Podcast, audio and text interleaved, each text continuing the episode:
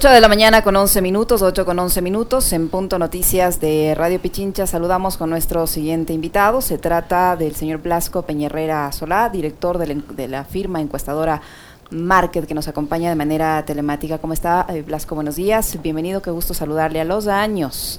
Estamos con usted, Alexis Moncayo, quien le habla Licenia Espinel. Ustedes realizaron una encuesta en los últimos días que ha revelado datos preocupantes. Si yo quisiera empezar eh, para que nos cuente eh, en qué alcance tiene la muestra, cuándo, la fecha en la que fue realizada y sobre todo el estado de ánimo que esta encuesta refleja, el estado de ánimo actual y eh, la proyección que tiene la gente hacia el futuro. Buenos días, bienvenido Brasco.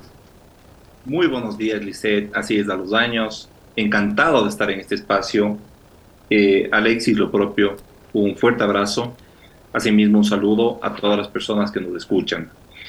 A ver, lamentablemente tenemos que dar estos datos porque, porque quisiéramos dar datos diferentes, pues, ¿no? A nadie le interese, a nadie le interesa que las cosas estén mal en el país. Si es que las cosas están bien en el país, esto se refleja no solamente en las encuestas, sino en, la calidad de vida o en la vida que tenemos todos, ¿no? Sobre todo las personas que más necesitan eh, tener un respiro ahora, luego de, una época tan larga de, de sufrimiento y de dolor. Pero nueve de cada diez ecuatorianos nos dicen que las cosas en el país están mal. Y lo más preocupante, 9,5 de cada 10 ecuatorianos nos dice que las cosas en los, seis, en los próximos seis meses van a estar peor. En los 32 años que tengo realizando esta actividad, mi querida Liz, nunca he visto datos tan alarmantes, nunca. Y tengo que, en estos, absolutamente, he revisado los datos para poder hacer esta aseveración. Eh, este, esta cifra o este dato es una alarma roja sobre todas las cosas que tiene que estar encendida en el Palacio de Carondelet y en, todos los, en todas las secretarías y ministerios, porque nos habla de que existe un descontento generalizado y que existe además una falta de esperanza sobre eh, nuestro futuro próximo y por lo tanto una falta de esperanza en las decisiones que el presidente pueda tomar porque las decisiones que ha tomado en los meses anteriores, ¿no? las decisiones próximas pasadas, no han cambiado las cosas, más bien las han agravado. Esto es muy malo, esto es muy peligroso. Esto, este es una, los estudios de opinión tienen que servir, ¿no es cierto?, para, para poder tomar correctivos o para advertir situaciones y para poder hacer análisis prospectivos. Pero este es el ánimo, este es el ánimo de, la ciudadanía en este momento. Blasco, qué gusto también a los tiempos poder conversar. Eh, a ver, eh, me, deja preocupadísimo por lo que dice, ¿no? O sea, una persona que se dedica 36 años a hacer estudios de opinión y que es la primera vez que se encuentra un, un escenario tan caótico y tan crítico como este.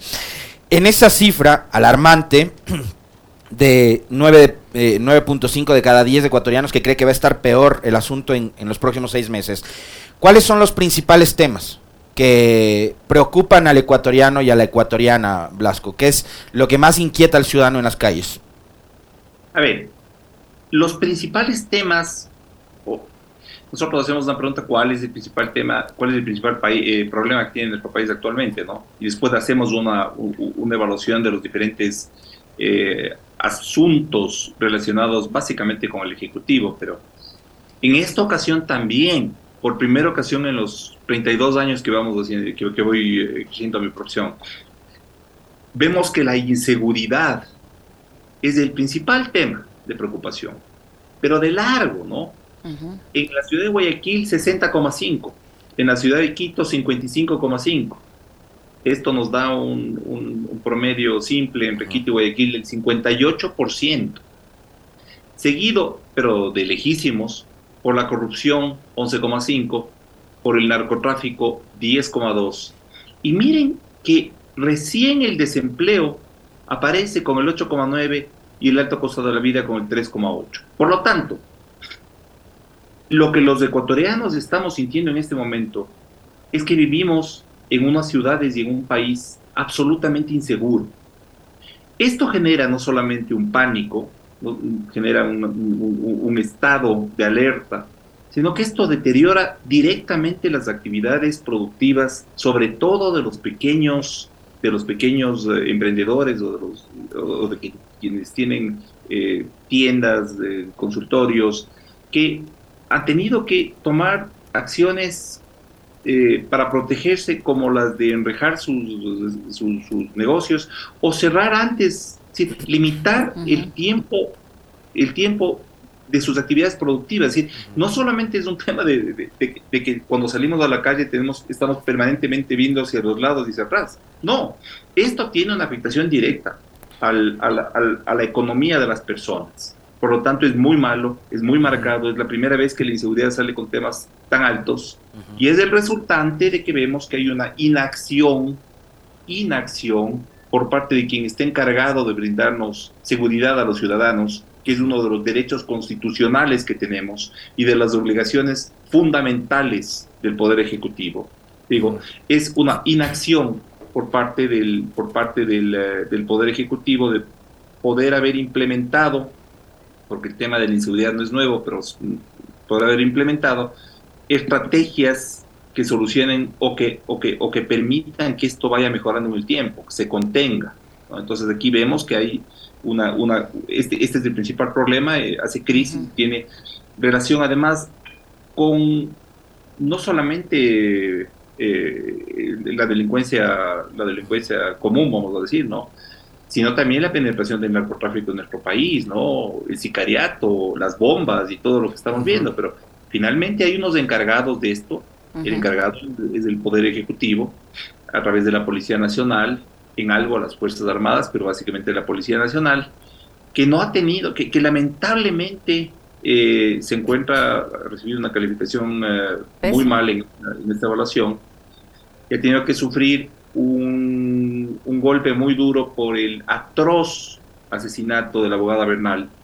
Y es, además, ha manejado muy mal tanto la policía como, como, como, como el gobierno.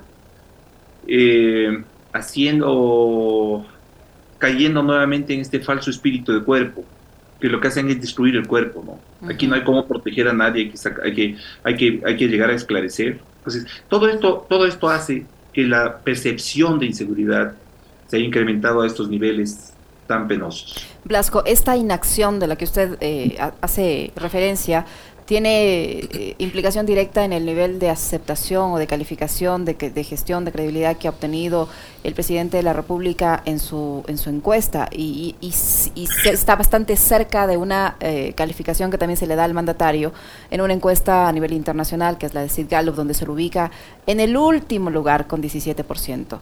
Eh, ¿Esta inacción le está pasando factura nuevamente al presidente de la República, Blasco? Indudablemente. Y no solamente es la inacción en, temas relacionados con la seguridad, que son los que hemos eh, conversado en estos minutos, es en todo. Porque el momento en el que analizamos eh, la gestión en la gestión en las políticas económicas, ¿no? el, momento en el que hablamos o preguntamos sobre temas sociales, el momento en el que hablamos sobre temas políticos, las calificaciones son, la calificación es aún peor que la que él tiene, ¿no? Estamos hablando de 10, 12, 13 puntos, podemos verlo más adelante, ¿no? Entonces aquí hay una percepción de que la gestión del mandatario en los diferentes ámbitos que son su responsabilidad, él ganó las elecciones y se hizo responsable de dar solución a esos problemas y nosotros somos sus mandatarios, por lo tanto debemos exigir o tenemos la potestad de exigir soluciones concretas. ¿Qué estamos recibiendo? Justificaciones permanentes y ahora que se nos plantea pues, que el Ecuador vive en, hay dos Ecuadores, en lugar de ser el Ecuador del encuentro de dos, dos países. Uno que, que, es el que presentan ustedes, eh, los, los comunicadores, y otro que supuestamente sienten los ciudadanos. Pues este es el reflejo de lo que sienten los ciudadanos. Entonces yo no, yo no entiendo cuáles son los dos Ecuadores, ¿no? Lamentablemente el presidente eh, está entrando en un proceso de, de, disonancia cognitiva, es decir, del alejamiento de la realidad. Él vive una realidad, otra vivimos los ecuatorianos. Eso es muy malo, muy malo, muy peligroso, porque aquí lo que evidentemente se necesita es y lo que un estadista haría, ¿no es cierto?, es sobre la base de la realidad tomar rectificaciones partiendo de la humildad que tiene que tener un mandatario. Blasco, yo ahí tengo dos inquietudes a propósito de esto último que usted dice, que me parece también eh, muy interesante y bastante preciso, el tema de la disonancia cognitiva y el alejamiento de la realidad por parte del presidente. El presidente en la última entrevista que brindó, cuando le hablaron de las encuestas, y fíjese que usted hace encuestas, dijo que le importan un pito, que le importaban cuando era candidato que ahora que es presidente de las encuestas le importan un pito. Entonces, yo sí quisiera pedirle una opinión suya con respecto de lo que fue esta respuesta del presidente. Y lo otro, eh, un comparativo, porque al decir usted que no había vivido el país una situación tan calamitosa y caótica como la que vive hoy, eh, hace 16 meses, cuando asume la presidencia Guillermo Lazo, eh, quienes votaron y quienes no votaron por él tenían todavía un, un aire de esperanza de que la cosa pueda mejorar. Y quisiera que nos hable también del desmejoramiento histórico que ha tenido en estos 16 meses el, presidente Lazo. De qué números pasó a los que tiene hoy en día, ¿no? Todo gusto, Alexis. A ver, primero sobre, sobre las declaraciones del presidente, ¿no? Eh, mire, es muy lamentable. Primero, es muy lamentable por el fondo y por la forma. Un jefe de Estado no puede utilizar calificativos de esa, calificativos así. En, un, en, un, en una entrevista que va a ser difundida por, por que va a ser vista por, por sus mandatarios, por los ciudadanos, ¿no? Es la forma, lamentablemente vimos un presidente soberbio, un presidente confrontativo, un presidente errático, un presidente que lamentablemente, si es que no sabe diferenciar entre gasto común, el gasto corriente y gasto de inversión, lamentablemente, eh, lamentablemente es lo que es. Pero, por decir, en los temas de, forma muy mal, en los temas de fondo peor, porque, a ver, un mandatario, y aquí quiero citar al sabio expresidente Julio Manuel Sanguinetti, Julio, Manuel, eh, Julio María Sanguinetti, que decía que cuando un líder político es elegido, tiene que utilizar su popularidad para girar en contra como que sería pues su saldo de eh, eh, ahorro o su saldo de cuenta corriente, para tomar decisiones para tomar decisiones en, en búsqueda de del bienestar y de la prosperidad de sus, de sus, uh, sus mandantes. En este caso vemos, y entrando a la segunda pregunta suya, que la erosión dramática del, uh, del gobierno de Guillermo Lazo no se debe a la toma de decisiones que le pueden haber costado. Ese cerca de 70% que tuvo luego de la finalización del proceso de vacunación porque recordemos que él ganó con más o menos del 52%. No quiere decir que tenía 52% de apoyo, no, porque algunas personas en el Ecuador votaron por él por no votar por otra alternativa, pero él sí subió hasta un 70%. Él se presentó al Ecuador como una persona que había tenido o que ha tenido pues una carrera exitosa como un empresario eh, eficiente. Eso incrementó las expectativas de la ciudadanía. ¿Qué ha sucedido? Que a los 18 meses vemos que penosamente luego del plan de, vacunación hemos tenido que vivir error tras error, error tras error, falta de gestión, falta de acierto en el diseño de las políticas públicas, en el seguimiento de las políticas públicas, en la conformación de un equipo eficiente que no sea un grupo de personas que, que, que le digan sí a todo, que le hagan vivir en un mundo irreal. Y ese resultante no solamente lo vemos ahora con este 14,5%, sino por la situación de nuestro país. Eh, Liz hacía un análisis, daba unos datos sobre la comparación de los, de los presidentes en, América Latina. Sí, pero hay otros datos que no solamente de, son, eh, provienen de encuestas, sino que, que, son datos de organismos internacionales. Y hay datos que son datos duros. Por decir, el riesgo país está por cerca de los 1.800 puntos. Eso es como nos ven los mercados internacionales al Ecuador.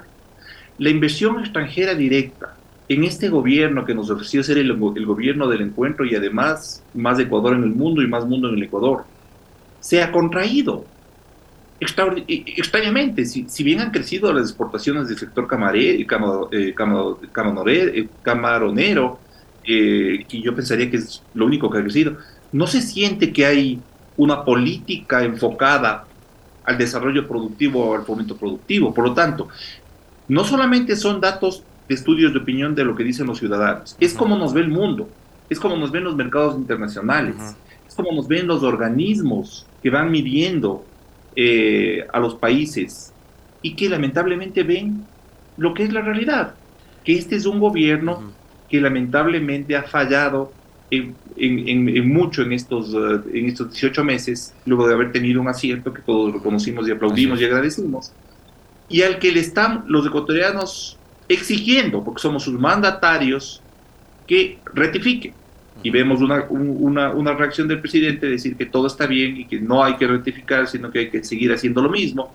Por lo tanto, lamentablemente vemos que o nos sentimos en un barco a la deriva y no vemos un norte no vemos que haya humildad, la humildad suficiente para decir sí, ok, me equivoqué, rectifico, hago estos cambios.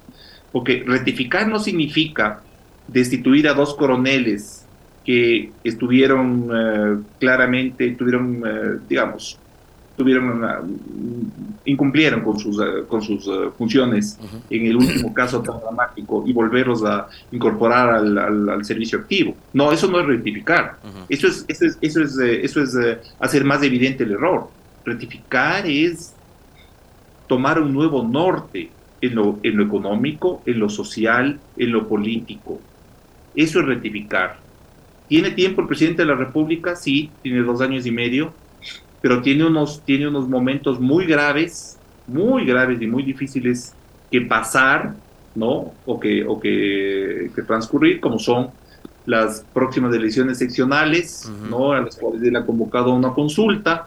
Esa consulta, indudablemente ahora, en la situación en la que estamos, se politizará y se convertirá en un referéndum de aceptación y rechazo, por lo que las cosas podrían deteriorarse. Esperemos que no, pero podrían deteriorarse, llegando a un momento de ingobernabilidad. Y eso, eso le quería justamente preguntar, Blasco, eh, el tema de la consulta popular. Con un presidente que luce desconectado de la realidad nacional, que dice que la opinión de los ciudadanos en las encuestas le importa un pito. Eh, usted decía hace un momento, estos números, estas cifras son una alarma para, para Carondelet, son una alerta para que tomen decisiones y rectificaciones y demás. Pero si hay un presidente que, que no está dispuesto a, a hacer esos correctivos, Em, sin embargo, presenta como propuesta esta consulta. Vemos que ayer la Corte Constitucional ha decidido no dar paso a dos de las preguntas de dicha consulta y que serían además dos preguntas fundamentales, una que tiene que ver con la seguridad, que es la participación de Fuerzas Armadas en estas actividades, y la otra, la del Consejo de Participación Ciudadana y su posibilidad de designar autoridades. Eh, prácticamente le dejan sin el corazón de la, de, la, consulta que proponía el presidente Lazo. Ahora, un presidente que tiene unas cifras y un gobierno que tiene unas cifras tan bajas de aceptación, con un estado de ánimo tan negativo en la, en la población, ¿cómo enfrenta una consulta popular que bien podría convertirse en lo que usted señala, ¿no? en un referendo, en un plebiscito aprobatorio, desaprobatorio de la gestión? Mire, eh, yo aquí, aquí partiría del, del, hecho de que eh, los asesores del presidente, pero finalmente él es el que toma las decisiones, ¿no? Debían haberse dado cuenta, primero, de que no era el momento de convocar una consulta, de que no era, porque digamos, si es que ahora tiene 14,5, hace un mes no tenía más de 20 puntos, o digamos, 20 puntos, ¿no? Hay una convulsión, vivimos un proceso de, convulsión o de post-convulsión luego del último levantamiento. Hay unas mesas de diálogo en las cuales no se están llegando a unos acuerdos eh, reales, que sabemos que eso va a ser conflictivo. La situación económica del país es mala. Yo hace unos pocos días, hace tres días, estaba leyendo un informe del Fondo Monetario Internacional que dice, el título es terrible, dice, lo peor está por venir en el año 2023 es escalofriante.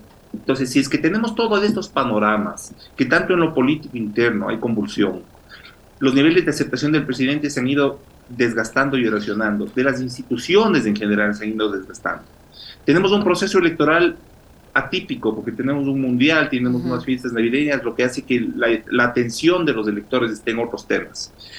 Y tenemos la convocatoria unas preguntas, yo coincido plenamente, Alexis. La pregunta sobre el tema de seguridad era la más importante a la que le apostaba el gobierno, con lo que quería tener un triunfo. sin esa pregunta, ¿en qué nos quedamos? Y claro, la otra pregunta también, la de limitar las, eh, las eh, facultades del concepto de participación, también podría haber sido una pregunta que puedan ganar. ¿no? Yo creo que en estas situaciones ninguna, pero sin esas dos preguntas, la consulta pierde, pierde su, su, su, como usted decía, su corazón, pierde todo su cuerpo. ¿No? Simplemente es, es, es un, va a ser un ejercicio eh, inoficioso. Pero ojo, lo que se pregunta es importante y por lo tanto, si se recibe una respuesta negativa, no solamente que se producirá un deterioro más profundo del gobierno, sino que también se perderá la oportunidad de que los ecuatorianos eh, voten pensando en eso que se consulta. Porque el, momento en el que se, esto se, convierte en un plebiscito de aprobación o rechazo al gobierno, finalmente ese es, la ese es el resultado que vamos a tener. A esto hay que sumar el que los candidatos de gobierno a las dignidades en las principales ciudades del país no, es, no están encabezando las encuestas iniciales que se han hecho, ¿no? Pero, digamos, en Quito no va a ganar la candidata, digamos, hay muy pocas probabilidades de que Luz de Elena Coloma gane, en Guayaquil ni se diga, en Cuenca parecería que están peleando, pero no van a ganar, ni tiene ningún candidato importante en Manta, Puerto Viejo, Machala, Loja, ¿sí? no hay, no va a haber un triunfo electoral de los candidatos del gobierno. Y esto, y esto, y esto sucede a medio tiempo, ¿no? Esto sucedía a medio tiempo. Pero si a la uno le suma a la otro, ¿qué podemos pensar que va a suceder a mediados de febrero? Un proceso de profundización del desprestigio, de, las conexión, de la desconexión, de la debilidad del gobierno, que nos va a poner, que va a hacer que el año 2023 iniciemos con un gobierno que, que va a estar al filo del precipicio. Blasco, y yo quisiera que usted nos, nos, comente temas como, por ejemplo, el presidente de la República en reiteradas ocasiones, así como sus secretarios de Estado, nos han hablado de inversión millonaria histórica en diferentes áreas, de creación de empleo, cuyas cifras también van variando de acuerdo al mes en las que el presidente las anuncia. ¿no? Primero hablaba de 350, luego 250, 150, en fin, no sabemos exactamente porque él mismo se contradice entre cuando habla de empleo pleno, que se entiende que tiene todos los beneficios de ley, con las cifras que presenta la Seguridad Social. Pero usted ha hecho una pregunta sobre eso precisamente en su encuesta y quisiera que nos cuente al respecto. ¿Qué dice la gente sobre eh, la creación de empleo, por un lado, y también eh, en lo que se refiere a los medios de comunicación, donde también hay calificaciones negativas? A ver, voy a comenzar eh, por lo primero, y es verdad, ¿no? Lo que usted menciona. las cifras que da el presidente y que, y que se han venido conociendo han sido inmediatamente contrastadas con otras y, la verdad es que no cuadran. Algo que sí cuadra es, por, decir algo que es evidente, es que la producción petrolera, en lugar de haberse incrementado, aprovechando además los altos precios que tuvimos y que de cierta forma todavía tiene el petróleo, se han reducido. Que la inversión extranjera directa se ha contraído. Eso es innegable.